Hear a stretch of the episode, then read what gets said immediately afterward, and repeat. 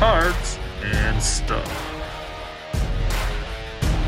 So, ein ganz langes So und ein herzliches Willkommen an euch da draußen. Herzlich willkommen zu Cards and Stuff mit Lukas, Moritz und äh, mit meiner Wenigkeit. Äh, grüßt euch Jungs, Servus, wie geht's euch? Super, super. Alles gut soweit und selbst? Gut, gut. Äh, Episode 9 steht an. Also langsam äh, bin ich beeindruckt, ob unsere Consistency hier echt stark. Langsam etablieren wir uns. langsam etablieren wir uns und äh, vielleicht habt ihr es da draußen ja auch mitbekommen. Letzte Woche gab es dann doch mal ähm, einen riesen Anstieg in der Qualität, ähm, worauf wir auch selber, glaube ich, denke, können wir sagen, Jungs, sehr, sehr stolz sind. Ja, definitiv. Dass wir das so hinbekommen haben. Ja. Ne, macht ja auch also Spaß. Also uns ne? haben wir auch. Äh, genau. Cool. Ja. Also wir wollten ja auch einfach diese, diese, diese Plattform anheben und es wird sie ja auch noch einiges, äh, haben wir auch an Ideen noch, was so besser werden kann. Also denke ich, äh, the future looks bright. Und äh, nicht nur im Hobby, sondern auch für unseren Podcast. Genau. Cool. Jetzt reden wir vielleicht mal ja, äh, über was, über was unterschiedlich aussieht. Richtig, ja. ja. Richtig. Also, ähm, über was reden wir denn heute? Was ist unser Thema? Ja, also es geht jetzt heute um eine Sache, die man vor allem auf Instagram sehr oft beobachtet. Da gibt es manche Leute, die sind sehr reaktiv und besorgt, wenn ihre Karte vom einen auf den anderen Tag mal ein bisschen Wert zugewinnt und dann mal wieder runtergeht. Und unser heutiger Approach ist Long-Term Investing versus Trading bzw. Flipping. Ähm, gibt ja da zwei grundsätzliche Ansätze und wir wollen jetzt einfach mal durchsprechen, was hat beides für Pro-Seiten, was, äh, was gibt es für Kontra-Seiten und dann vielleicht so ein bisschen unseren Senf noch am Ende dazugeben, was wir präferieren jeweils. Dann denke ich, gehen wir einfach mal kurz flockig über, über die Definition oder was genau sich dahinter steckt und dann ähm, denke ich, wollen wir vielleicht, können wir vielleicht unseren Senf ein bisschen mehr ausbreiten. Ja. Ähm, äh, ja, Lukas, was, was sagst du oder was, was ist so Trading? Was ist das für, für, für ein Begriff für dich? Also, was sind so die Vorteile aus deiner Sicht? Ähm, ich komme eher immer aus der Richtung von, was geht am Aktienmarkt, was ist in, im Finanzmarkt so ähm, das Vergleichbare. Und äh, wenn wir da an Trading oder Flipping schauen, ist das halt eher dieses Day Trading oder äh, Swing Trading, was über Tage oder mehrere Wochen geht, wo man halt einfach schaut, wo ist gerade ähm, Potenzial für einen kurzfristigen Anstieg, wo kann man wirklich schnelles Geld machen. Ähm, halt auch sehr volatil meistens, eher risikoreich, ähm, dass man eben sagt, man will wirklich in der kurzen Zeit Geld machen. Ist natürlich auch mit Risiken verbunden. Was halt da dann äh, man gleich sagen kann, ist, dass in diesem ganzen Finanzmarkt funktioniert das halt alles ähm, automatisiert. Das heißt, man kann, wenn man 5% Verlust hat, direkt die Teile wieder abschießen.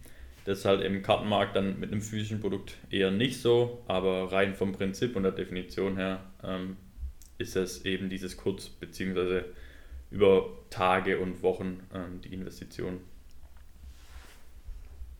Ja, also äh, zu dem Thema, klar, ähm, beim Trading hat man halt manchmal oder öfters einfach diese geringen Gewinne ähm, weil halt von, ich denke mal, von Tag 1 auf Tag 2, also von Montag auf Dienstag, kann ein Spiel passieren. Da wird die Nachfrage vielleicht ein bisschen äh, ein kleines Mini-Hoch haben. Ähm, aber wenn man jetzt mal guckt, so klar kann man Hypes mitnehmen und hat meistens einen geringen Aufwand, weil man auf so Underdogs wettet. Mhm. Ja, es ist ähm, geringen Kapitalaufwand. Das, ja, genau, also, genau richtig, also geringer Kapitalaufwand. Äh, die Sache ist, vielleicht habt ihr es ja auch bei Conrad gesehen, ähm, sobald irgendjemand, irgendein Rookie in der NBA zum Beispiel, äh, mehr als 30 Punkte droppt, rasten alle komplett aus. Ja, definitiv. Ähm, und möchten diese Karte haben. Und dann in den nächsten drei Wochen hockt er wieder auf der Bank und produziert gar nichts. Ich denke, das ist auch eine große Gefahr. Ja, eine große Gefahr finde ich auch für uns aus Europa. Also in Amerika, glaube ich, wenn man vor allem viele Reviews auf eBay hat oder vielleicht das über Starstock macht, ähm, kann man da auch schneller reagieren. Aber wenn man jetzt in Europa sitzt und das Ganze dann über PWCC macht oder so, dauert es ja wieder Wochen, um diese Karte wieder abschießen zu können. Ähm, klar, man hat halt diese Upside, dass man auch vielleicht mit billigen Spielern, wo eine PSA 10 Prism 50 Euro kostet, mal kurz 200 zu machen oder dass man RAW-Karten verkauft oder eine RAW-Karte gradet, aber gerade jetzt ist halt vor allem diese Marsche mit aus dem Grading holen, wo PSA zu ist, ähm, ganz, ganz schwierig und man hat halt vor allem, wenn man dann auf so billigere Spieler, ähm, wo man denkt, ja, die, die entwickeln sich gut, ähm, setzt, immer das Problem, ey, ist jetzt gerade ein Short-Term-Hype. Bei Tyler Hero hat man es letztes Jahr gut gesehen, so dem seine Karte ist explodiert äh, während den Finals ähm, und jetzt ist sie irgendwo jenseits von dem, wo sie damals war oder es passiert halt eine Verletzung und dann ist dieses Geld halt erstmal auf Eis gelegt, wenn nicht sogar langfristig weg. Große ja, safe, also das sehe ich genauso. In, de, in dem Beispiel ähm, habe ich meinen Tyler Hero damals, weiß ich noch, einfach weil ich den Typ swaggy fand, für 6 Euro gekauft in Deutschland. das ist stabil. Ähm, demnach kann ich den auch, auch halten und äh, ich bin auch der Meinung, ähm, äh, Osteuropa hat man schwere Karten. Ich würde mal sagen, wenn man sowas hat, ist das bestimmt geil, wenn man Card-Shows als Möglichkeiten ja, hat. definitiv. Ähm, das ist natürlich wieder ein Pro für die, für die USA. Ähm, auf der einen Seite hat man immer diesen Derrick Rose-Effekt. Man kann, könnte ja in der einen Saison MVP sein und in der nächsten wegen einem dummen Sprung, wegen einem dummen Sprung äh, das Kreuzband reißen und nie mehr anknüpfen können, wo man, wo man davor war. Ja. Äh, oder eine Verletzung haben, die einfach so einschneidend ist. Äh, siehe Clay Thompson, natürlich würde er wieder zurückkommen, aber siehe Gordon Hayward, äh, solche Leute leiden dann wirklich darunter. Ja. Kommen meistens auch nicht mehr so zurück. Ja, aber was ich halt eigentlich krass finde, die Entwicklung so über, von dem Trading vor allem, über die letzten Monate oder sowas, wo man jetzt wirklich den Hype in dem Kartenmarkt gesehen hat. Am Anfang war es schon auch noch so, dass man viele durch irgendwie so die Intransparenz im Markt oder durch so wenig Kommunikation im Markt so sich selber ähm, durch logisches Denken manchmal auch wirklich äh, sehen konnte, ja, okay, das muss eigentlich die nächsten Wochen hochgehen. Ja. Da hatte man dann echt gute Chancen, eigentlich auch echt gutes Geld zu machen über einen relativ kurzen Zeitraum. Aber mittlerweile über die ganzen Instagram-Seiten, dadurch, dass halt einfach viel Geld im Markt ist und das wirklich ein Trendthema geworden ist, ist so viel so schnell bekannt. Es gibt so viele Berater oder irgendwelche ähm, Dritten eigentlich, die irgendwelche Tipps geben und äh, dadurch ist es wirklich schwer, so Nuggets zu finden, zu sagen, ähm, da hat man wirklich wenig, Up, äh, wenig Downside eigentlich oder wenig Risiko und äh, wirklich ein Riesenpotenzial in, in einem kurzen Zeitraum viel Geld zu machen. Aber was wir zum Beispiel auch schon mal gesagt haben, was wir da äh, ganz cool finden immer, ist, ist zum Beispiel mit Saisonverläufen oder sowas. Sowas sehe ich dann trotzdem immer noch als, als Pro-Seite eigentlich dafür. Ja weil das äh, trotzdem eigentlich immer noch im Markt ähm, vorherrscht.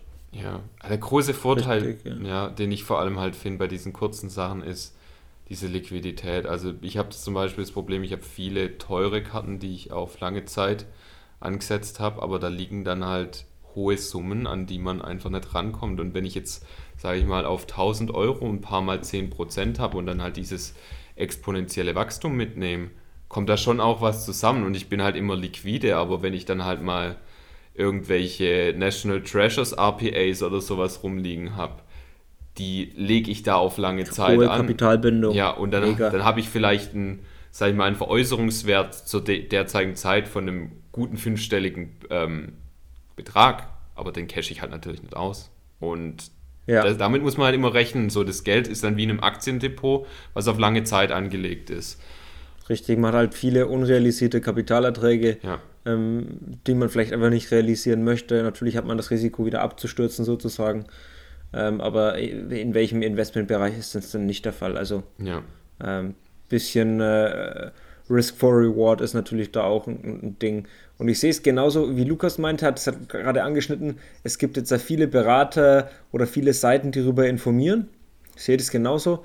Was mich auch irritiert, aber momentan ist zum Beispiel, wie Menschen oder wie, wie Spieler gehypt werden, jetzt speziell NBA, wenn man vergleicht ähm, und wenn man die Kartenpreise anguckt, den Hype anguckt und sich dann die Standings in der NBA anguckt, ja. wenn man mal vergleicht, die Atlanta Hawks sind auf Platz 4 und Trey Young, Card, also Base Rookie Karte oder allgemein sind auf einem All-Time Low gefühlt. Genauso wie Zion versteht man nicht. Zion produziert brutal knapp 30 Punkte pro Spiel. Mhm. Ähm, das, das, das, das geht in mein, also geht in meinen Kopf nicht rein, äh, wie das, wie das funktionieren kann. Mhm. Ähm, man hat eigentlich ganz gute, ganz gute ähm, Karten gehabt, äh, wenn man über die Heat redet oder wenn man über die Heat redet, Bam Adebayo und Co. Wenn man jetzt aber über die 76ers, die Erster im Osten sind, redet, äh, ist da auch wieder eine riesen Diskrepanz. Also ja. gibt trotzdem noch äh, Felder, auf denen man auf jeden Fall ähm, sich spezialisieren kann, beziehungsweise wo man mit logischem Denken wie du auch gemeint hast, auf jeden Fall noch was reißen kann. Ja, vor allem man muss sich halt einfach auskennen, damit beschäftigen. Man muss halt sehen, was ist los. Genau sowas halt sehen. Da ist halt auch viel immer mit einfach ähm, dem Hype-Markt, vor allem in Amerika, die, die Sportreporter äh, oder die Sportberichterstattung einfach. Das ist einfach so ein Riesenthema dort und einfach nochmal so viel emotionaler als bei uns zum Beispiel in Europa. Das ähm, treibt dann die Preise einfach so extrem in entweder die eine Richtung oder die andere und äh, wenn man sich da einfach ein bisschen damit beschäftigt und wirklich den Markt kennt und die Teams kennt und seine Spieler kennt, die man wirklich cool findet, dann äh, kann man da trotzdem auch noch Erfolg damit haben, bin ich auch davon überzeugt. Aber eben ja. natürlich wieder äh, extrem schwierig aus Europa, da dann halt schnell zu reagieren. Wenn man sich sicher ist, ähm, alles schön und gut und äh, ist auch immer noch möglich, bin ich der Meinung, aber ähm, halt einfach schwieriger und ein bisschen risikobehafteter. Ja, ich glaube durch Corona, dass, dass halt viel Sportwetten letztes Jahr in Amerika auch für eine Zeit lang nicht möglich war, sind viele Leute auch in diesen Kartenmarkt kommen, weil sie gesehen haben, hey, der spielt jetzt mal zwei Spiele gut, ich kann jetzt hier meine Sportwetten quasi abhalten und ich glaube, bei vielen ist da eine Sucht auch hängen geblieben, die gerade so Short Ja, aber das würde ja eigentlich im Endeffekt wieder gar nicht dafür sprechen, dass, was Divine zum Beispiel gesagt hat, dass halt jemand eigentlich mega gut spielt und äh, ja. die Preise ja, Also ich finde aktuell ist die Preisgestaltung eh irgendwie merkwürdig. So die letzten anderthalb Monate bin ich echt ein bisschen verwirrt, was abgeht. Mhm. Ja, also wenn ich jetzt mal überlege, ähm, vielleicht da wird wieder gespielt, die Pelicans auf 11 mit Zion Williamson, okay, wir nehmen jetzt einfach mal pro forma die NBA raus, weil das, äh, glaube ich, können, können viele mit verstehen. Ähm, die Denver Nuggets sind jetzt auf 4, werden abstürzen durch Verletzung von Jamal Murray, klar. Ähm, aber Sachen wie äh, Devin Booker äh, bei den Suns äh, ja. großes Thema.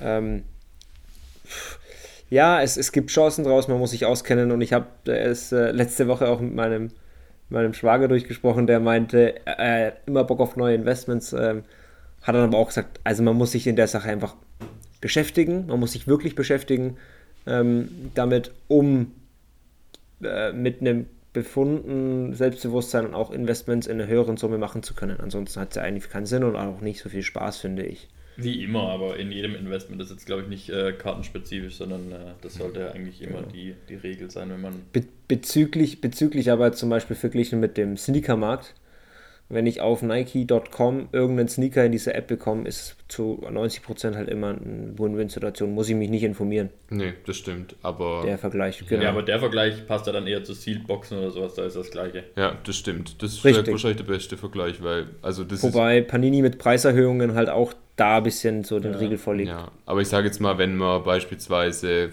Prism 2019 oder so noch gekauft hat, ähm, das war auf jeden Fall ein Home Run. Also da sieht man einfach diese historische Entwicklung, dass das einfach immer zieht. Ja. Und ja. Vielleicht einfach mal zum nächsten Punkt gehen, äh, wenn, wir, wenn wir jetzt von kurzfristig ins langfristig, also langfristig natürlich heißt, äh, ich würde mal von einer Spanne zwischen einem anderthalb, einem bis zwei Jahre so rechnen Jahr, und ja. äh, ab einem Jahr bis eigentlich äh, vererben. Ja, genau. Oder wir können ja mal sagen, länger als eine Saison halt, weil innerhalb von einer Saison kann man immer noch viel spekulieren eigentlich, ist immer noch viel spekulativ. Ja. Und wenn es dann aber über den Zeitraum hinausgeht, dann ist es eigentlich schon eher ein Lang Langzeitinvestment, wo man halt eigentlich geplant hat, ähm, die Karte länger zu halten. Ich glaube, das ist eine gute Abgrenzung, ja. Richtig, ja, denke ich auch. Also ähm, natürlich wechselt sich genau da zum Trading äh, Contra und, und Pro. Also wir haben ja auf der Pro-Seite natürlich der geringere Zeitaufwand, weil man beschäftigt sich einmal mit dem Kauf, hält dann und verkauft wieder. Ähm, ist es sicherer vom Investment her? Was ist eure Meinung dazu?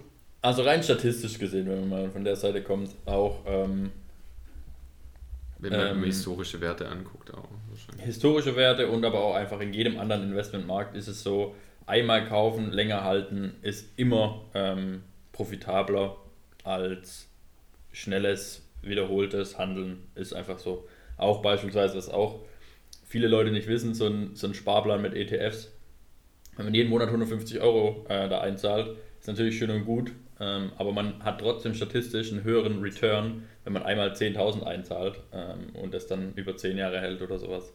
Von dem her sicherer, absolut, aber in dem Markt, wo wir uns jetzt ähm, aufhalten, ist es natürlich trotzdem immer noch ein gewisser Risikoanteil, äh, der halt mit dem Spieler zu tun hat und dann auch wieder verschiedene Abstufungen gibt. Vintage-Spieler, natürlich wieder weniger Risiko, das, was wir sonst auch immer in unseren Folgen sagen. Aber ähm, ich glaube, im Vergleich zum Trading auf jeden Fall sicherer. Ja, also ich denke halt auch, es ist zum einen halt auch mit viel weniger psychischem Stress dann auch ähm, verbunden, weil wenn ich sehe, wie manche Leute sich da auf Instagram verrückt machen, wenn ihr Spieler jetzt einmal ähm, um 20 Euro dann irgendwie runtergegangen ist, ja, soll ich jetzt verkaufen, soll ich noch halten? Das ist halt bei dem Long-Term-Investing einfach, man muss das Wissen haben, man muss die Recherche betreiben. Was hat dieser Spieler erreicht, wie gut ist er beispielsweise im All-Time-Vergleich, wie sind die PSA-Pops, finde ich ganz wichtig, einfach zu sehen, wie viele ja, ja. PSA 10s und PSA 9 gibt es auf dem Markt. Ähm, und dann mache ich eine fundierte These und basiere darauf meine Entscheidung. Und ich finde, gerade wenn ich da in Vintage-Richtung gehe, so wie bei Kobe, der jetzt halt leider verstorben ist, ähm, ist es in meinen Augen dann, dann eine relativ safe Sache, dass man da langfristig Geld macht, ähm, weil einfach immer mehr neue Leute dazukommen und einfach dieser Name in, ja, einen gewissen Legendenstatus hat. Ähm, ja, Problem ist halt, wie wir vorhin schon angesprochen haben, die Liquidität. Wenn ich da jetzt mal, also bei mir ist zum Beispiel so, dass ich dann halt gerne PSA 10 von den echt gefragten Karten kaufe und das geht dann halt schon ins Geld. Ähm, Im Gegensatz zu, hey, ich kaufe jetzt eine PSA 9 von Josh Jacobs also für 30 Dollar. Mhm. Das macht dann schon einen Unterschied, wenn man da dann in Tausendern redet oder mehrere hundert Euro oder wenn wir über National Treasures reden. Und dann ist halt auch die Frage, wie verwahre ich diese Karte? Also die muss ja irgendwie abgesichert sein, weil das ist wie wenn ich eine teure Uhr daheim rumliegen habe, die kann auch mal schnell weg sein, wenn das jemand weiß. Ähm, und da ja. sollte man dann halt gerade bei PWCC oder so in Amerika dann einfach Verwahrungsservices, also wie die Vault nutzen, ähm, wo das Ganze dann auch. Was natürlich auch wieder im Fall Daytrading ein Minus wäre, weil diese schnellen Daytrading-Moves kann man nicht als aus Europa ziehen, in den meisten Fällen, weil wir einfach wieder darüber sprechen. Ähm, PWCC möchte ja auch eine Marge haben und meistens ist die Marge bei so Daytrading etwas geringer und macht dann halt auch dann das Ganze kaputt. Die Gebühren sind auch höher, wenn wir bei den Karten reden. Also PWCC hat ja da auch eine Abstaffelung und je teurer meine Karte ist, desto geringer ist der prozentuale Anteil, den ich zahle. Genau, ja. sehe ich genauso. Ähm, jetzt äh, äh, denke ich, haben wir fast schon unseren Senf so mit reingegeben ja. in die ganze. Ähm, was mir noch kam, vielleicht können wir das in eineinhalb Minuten noch reinbekommen, ähm, wäre, das Ganze wird ja ausgehebelt mit NFTs, also mit NBA Top Shot. Weil du bist der Location unabhängig. Du hast, du kannst Daytraden, du kannst einen Long-Term Hold machen. Wie denkt ihr, wird, äh, oder, oder wie, wie denkt ihr, wird das Ganze, wird, äh, wird, wird Top Shot irgendwann das Ganze ablösen vielleicht durch die Flexibilität und das, den größeren Markt oder? Also gerade hat es ja ein bisschen ein Flexibilitätsproblem. Ich weiß nicht, ich habe letztens eine Statistik, haben wir glaube ich gesehen, wie die Trades pro Tag in NFTs runtergegangen sind. Das ist eine Downward Slope ohne Ende. Ähm, und bei Top Shot ist aktuell das Problem, dass viele Leute sich darüber aufregen, dass sie ihr Geld nicht auszahlen können. Ähm, und ich denke. Die brauchen acht Wochen, acht Wochen, bis sie das Geld auszahlen. Also kann ja sagen, ich habe, äh, ich habe äh, einen Pack mal bekommen und habe mir gedacht, mh, hm, ich fühle mich jetzt nicht so attached und ich weiß, es gibt noch andere Möglichkeiten, sich da einzukaufen im Markt. Habe diese Karten verkauft und dann steht drauf, ach, es kann sechs bis acht Wochen dauern zur Freigabe. denke ich mir, ihr hockt safe in Silicon Valley ja, seid safe ein richtig smartes Team. Ihr möchtet halt nur die Kapitalbindung in eurem Produkt halten. Es, es geht ja hier, glaube ich, nicht um irgendwelche Abläufe, um Geld auszugeben. Es geht, glaube ich, nur um den Markt und den, den Kapital im Markt so hoch wie möglich zu halten, um eine gute Evaluation zu bekommen, denke ich mal. Ja. ja aber das geht halt gar nicht. Und Bin ich mal gespannt, was Pops jetzt macht mit ihrem Digital-Ding. Das wurde jetzt von Michael Eisner und so, als dem ehemaligen CEO von Disney aufkauft. Und die haben ja jetzt auch ähm, NFT-Packs quasi, also im Baseball-Bereich. Mit MLB. Genau, ja. genau. Ob das dann irgendwie in die Richtung Bin geht. Bin ich mal gespannt. Aber grundsätzlich glaube ich halt dadurch, dass das dann ähm, ortunabhängig ist, wirklich schnell handelbar ist, dass es sich dann eher in die Richtung von dem Aktienmarkt bewegt. Ne? Also wo man halt so Automatismen reinbekommt, dass man sagt, man hat irgendwie Stop-Loss-Orders oder sonst irgendwelche äh, gleichen Mechanismen, die es halt auch im Aktienmarkt gibt und der das Ganze nochmal viel, viel dynamischer und viel mehr irgendwelche Ebenen reinbringt in dieses Short-Term-Trading auch. Vor allem in das Short-Term-Trading, weil da halt viele Limitationen noch gerade sind. Ähm, dann würde es, glaube ich, meiner Meinung nach sich immer mehr in diese Richtung bewegen, wo halt im Endeffekt es Aktien ähm, Daytrading ist oder Optionen Daytrading ähm, mit einer emotionalen Bindung halt irgendwo. Das hängt ja dann auch ganz krass mit dem Volumen von den Teilnehmern Also ich denke, je mehr genau. Teilnehmer sind, desto mehr kann man da in die Richtung gehen. Ja, gut. Ähm, vielleicht noch fast abschließend ja schon. Ich denke, wir haben schon wieder ganz gut auf die Platte bekommen. Mhm. Ähm, unser diesmal denken, würde ich sagen, Starter Pick of the Week. Mhm. Ähm, da kann man auch nicht viel kaputt machen. Ähm, es geht um ähm, Raw Ungraded ähm, Patrick Williams von den Chicago Bulls. Optik Rated Rookie 5 Euro. 5 Dollar habe ich gesehen. Ähm, wer sich ein bisschen mit Basketball auskennt, ähm, wird wissen, er selbst hat schon ein bisschen gezeigt, dass da auf jeden Fall Potenzial drin steckt. In den Chicago Bulls steckt auch sehr, sehr viel Potenzial drinnen. In Kobe White, in Laurie Markkanen, Zach Lawine, der jetzt auf einmal irgendwie ja. so Breakout-Jahr gefühlt hat. Was, Lawine? Ähm, ja, also 5 Euro. Ja, der war letztes Jahr schon überragend. Zach, ja, also, und er hat jetzt Aber, diese Rolle auch angenommen ja, in Chicago. Das stimmt, ja. Mit Vucevic auch noch richtig. Also, die haben eigentlich ein cooles Team, finde ich. Und jetzt äh, Daniel Theiss, auch in Chicago. Stimmt. äh, doch, muss, ist ja fast schon Veteran, also. Ähm, ja, auch ein guter, ne? Man, also, also natürlich, Hand. und ich würde immer sagen, genau. Und die Chicago Bulls haben immer die Möglichkeit, aufgrund des Namens gute Free Engines zu bekommen. Ja, definitiv. Ja, das stimmt. Ähm, also das, ja. Für 5 Dollar, ähm, wenig Risiko, viel Upside, wie wir gesagt haben, kann, kann auf jeden Fall gut nach oben gehen über die nächsten Jahre. Genau. Und wenn wir, wenn wir schauen äh, über unseren teuren Pick, haben wir vorhin schon angesprochen, es gibt, glaube ich, äh, aus unserer Meinung gerade viele äh, ein bisschen übersehene, wirklich gute Performer. Ähm, wenn man da noch ein bisschen ähm, vergleicht, wer schafft es in die Playoffs, wer hat da gute Chancen, noch ein bisschen weiterzukommen dann gibt es da, glaube ich, gerade einige bisschen unterbewertete äh, Karten, die in der NBA da gerade ja. äh, rumschwirren. Ja, ich finde auch durch den Dropcard bisschen von Vintage können wir vielleicht. Was ist da so ein Name einfach mal, um was zu droppen? Wie wir gesagt haben, Zion, Trey, ähm, gut, äh, Zion wird es knapp mit den Playoffs, aber Trey sieht ja ziemlich gut aus, zum Beispiel. Ähm, Booker zum Beispiel. Also ich finde ja, gerade ist extrem viel Potenzial. Shaq, Tops Gold. 1992, die ist ordentlich gedroppt und hat nur eine 400er Pop. Ist für mich viel zu billig aktuell. Also ich habe es ja. selber so, äh, ja, aber ich, ich, ich stehe voll, steh voll hinter der Karte ähm, und mit der Pop und... Ich schicke euch den Link ja. zu meiner Ebay-Anzeige rein. nee, die, die gibt es leider noch nicht, die wird long-term gehalten. aber ja, finde ich, find ich gerade wieder erschwinglich. Ja, also wenn man auch guckt, Zion Williamson ist zwei, zwei Spiele hinter dem Platz 10, der ja zu diesem Play-In-Turnier, Play-In-Tournament ähm, führt. Muss man gucken, wie sich das Ganze entwickelt einfach. Aber wie gesagt, das Trey Young, Zion, ähm, bin ich auch der Meinung, sind wir alle drei, haben ein Riesenpotenzial. Auch noch ein guter Name. Komplett vergessen. Anfang der Saison war er auf dem Schirm. Trotzdem 24,7 oder sowas Points per Game. Mega krass eigentlich. Bestes Jahr seiner Karriere. Also, ja, wirklich stark. Das ist. Äh, auch 97er ähm, Jahrgang, ja. auch so jung, obwohl er schon so lange dabei ist. Bisschen wie Jason Tatum. Da vergessen viele auch immer, dass, der, dass die wirklich noch super jung sind. Das stimmt, ja. Und ähm, vielleicht noch so am Rande. Ähm, der Mann, der Russell Westbrook, Kevin Durant und James Harden gedraftet hat, hat ja jetzt schon ein sehr, sehr junges Team in Oklahoma. Ich glaube, das Oklahoma City Thunder Team ist jetzt jünger als das College Team in Oklahoma. Ja, ja das ist ganz wild. Die Statline. ähm, und sie haben jetzt von Real Madrid ähm, Gabriel Deck heißt der Mann ähm, verpflichtet. Also bin ich auch mal gespannt, was da kommt. Gesehen. Könnte auch spannend sein. Ähm, ja. Der Mann hat, der Mann hat einen heißen, der Mann hat die heiße Hand. Ja. Ähm, und da, äh, da gibt es ja gute, gute Erfahrungen mit, mit Luca aus der spanischen Liga. Ja. Richtig, ja. Dann, ich denke, wir haben schon wieder viel zu lange überzogen, was wir eigentlich wollten. Ja. Klassik. Reicht für heute.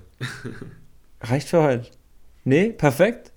Ähm, ansonsten schon mal vielen Dank an euch, Jungs. War mir eine Ehre. Ähm, Dito. Äh, wir sehen uns nächste Woche. Und ja, bis dahin, frohes Sammeln an euch da draußen. Vielen, vielen Dank fürs Zuhören. Wir freuen uns über jeden Stream, jeden, der da reinhört. Vielen, vielen Dank dafür. Bis nächste Woche. Macht's gut. Ciao.